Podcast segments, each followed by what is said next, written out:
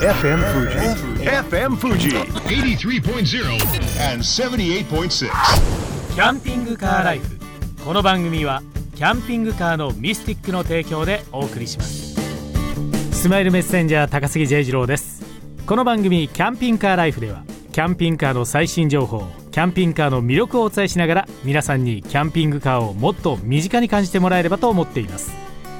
さて今日もスタジオにはキャンピングカーの製造販売の総合メーカーミスティックの代表取締役佐藤社長にお越しいただいています。佐藤社長今日もよろしくお願いします。はい、佐藤です。お願いします。さて先月緊急事態宣言が解除されました。感染予防を意識した行動は必要なんですがこれから徐々に日常を取り戻して早くキャンピングカーライフを満喫できるこれ状況になるといいと思うんですけどねえやっぱり長くかかりますねまだまだですね。本当にあのまあ。うーんこのウィズコロナっていうことでやっていくしかないんでしょうけどうね。んやはりどのように共存、まあ、していくのかというところですよね。そうですよねさあしかしながら、まあ、これからキャンピングカー旅行には最適なシーズンがやってまいりますが今やはり一番人気はこの番組でも常に話題になっていますが軽キャンピングカーということでよろしいんですよね。K はやはりあの需要多いですようね。んはい。その中でミスティックの軽キャンピングカーのラインナップで言いますと J キャビンミニミニポップミニポップ B レジストロがありますがこれらは軽トラックが、まあ、ベース車両となってるんですよね。そうですね。あのまあ軽キャンパーって言いましたもあの軽トラックベースでまあうちのあの本当の軽ナンバーのものとはい、あとまあ幅とか高さですね。うんこれを軽枠越してしまってあの軽ベースなんですけどあの普通車登録っていうのと 2, 種類ありますですね。うんはい。この軽トラックがベース車両に選ばれたっていう理由はまず何なんでしょうか、やはりあのまあ一番は金額なんでしょうけどうね。んで当然そのまあトトラックベースっていうのはあのフレーム車ですから、はいあのーこうまあ後ろにこうキャンパーのですねこのシェルを乗せまして、えーそれでも強度が十分保てますんでね。うん。まあ、その辺で、まあ、こういう車、あのーがベースになっている、まあ、安全面とかいろいろありありますけどね、うん。はい、一番最初にこの車両を作る時っていうのはやはりいろんな、まあ、会社のメーカーのキャンピングカーといいますかいろんな軽トラックとか、まあ、軽いろいろありますよね。それを全てやっぱりチェックされるんですか？えあの一応全部、まあ、車は仕入れて、はいえーまあ、簡単に言えば、まあ、スズキの、あのーキャリーですね。はい、であとダイハツハイゼット、うん。でままだちょっと残ってるのはホンダのあアクティですよね、アクティ、はい。ただ現実的にはもうちょっともうアクティはあのー生産中止になっちゃいますんでね、うん。でですから今の現状ではあのキャリーかあーハイゼットっていうことですね。そういうところでその車種の選別っていうのは難しくないですか？そうですね。あとまあ軽トラなんで後ろあのこうキャブコンにする場合ですね。リクライニングがこうできるものがそのシートがあるかとかですね、はい。あと、まあ、の乗せた感じですね。どの程度その、まあ、実際その後ろにこう人が乗る形になりますんでキャブコンになりますよね、で、まあ、通常はこう荷物が乗っかってる部分なんで、はい。そこにどう乗ってどのようなその動きをするかとかですね。乗り心地がどうだとか、えーまあ、それでこう選択をするしたってことですけどね。あのー現実的に今軽トラックってかなりあの進化してきてるように思うんですけれども。いやあのもうすごいですよ。例えばね昔のってのは本当にこう運転席助手席がまあ狭いとかですね。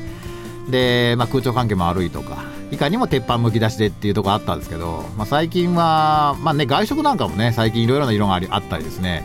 乗り心地も良くなって作りも明らかにいいですよね。うん。えそういうところでいきますと今お話になりました外食外の色なんですけれどもやはりこうお客様の方としてはこの、まあ、軽トラックをベースにしてこの色をベースにしてそしてシェルの部分をこうやってくれてそういうオーダーも多いんですか？え多いです。もう完全に多いですね。まあ、昔はね昔言いますけどあのずっとこう白がメインで白しかなかったっていう、でそれにあの、まあ、シルバー、まあ、銀ですね、はい。が出てきてででもやはりそれはカラフルではないので、うん。でまあない時にううちのでもまあ塗装とかしたんですけどね、はい。でそれがまああのダイハツがあのいろんな色を出してくれてでそれにまああの鈴木もこう、まあ、乗って色が出出てきたっていう感じですよね。うん。やはりあのねし白と白は女性がダメですね。あそうなんですか。女性がやっぱりうわーっていう話になっちゃうんですねね。ということはやはりまあご夫婦2人でこの軽キャンピングカーで軽トラックベースのものを探している方っていうのは、まあ、奥様の意向なんかもありますから色はもうちょっとこうした方がいいよっていうそういうご意見なんかも多いんですかね。あのですねまあ私の経験ですけど、はい、あの同じ車で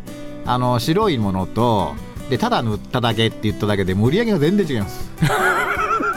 ただ塗っただけです。本当に。今あのちょっとだけ裏話が出てきましたよ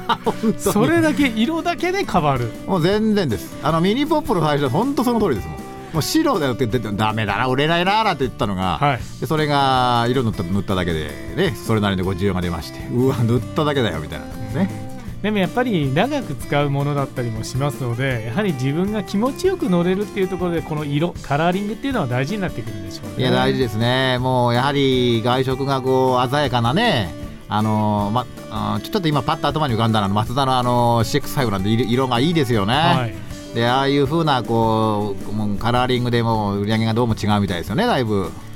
となりますとこのカラーリングっていうところにこれからもまたちょっと新たなキャンピングカーの未来といいますかなんかいろいろもっと個性的なキャンピングカーの色っていうのは出てきそうですかね？もう全然それでそのイメージが違いますよね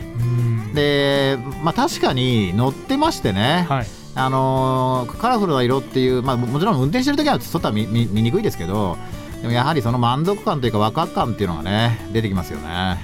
となりますとミスティックではそういうちょっと無茶かもしれない要望にもご相談には応じていただけるんでしょうか、ね、以前ねなんかピンクのねあの軽トラでね なんか作らせていただいたのがあるんですよ。でヒョウ柄でしたねあの時はね。まああれはねでもちょっと人気あったんですけどね。ね僕もその車両見ましたけども、えー、あれはまさしくもう目立ちましたね。目立ちましたねあの乗ってるとあのその方が乗ってるとまあああああの人ねってみたいな感じっていう。まあ分かりやすくていいですよね、えー、まあそういう意味では一般の方もですね、はい、ぜひこうキャンピングカーの色っていうのにもこだわってみるというのもありかもしれませんね。大事ですね。はい、はい、今日は佐藤社長に軽キャンピングカーの色についてちょっとこだわってお話をお伺いしました。佐藤社長今日もありがとうございました。ありがとうございました。この番組では皆さんからのメッセージを募集しています。メールアドレスは ccl.fm までお送りください。キャンピングカーライフ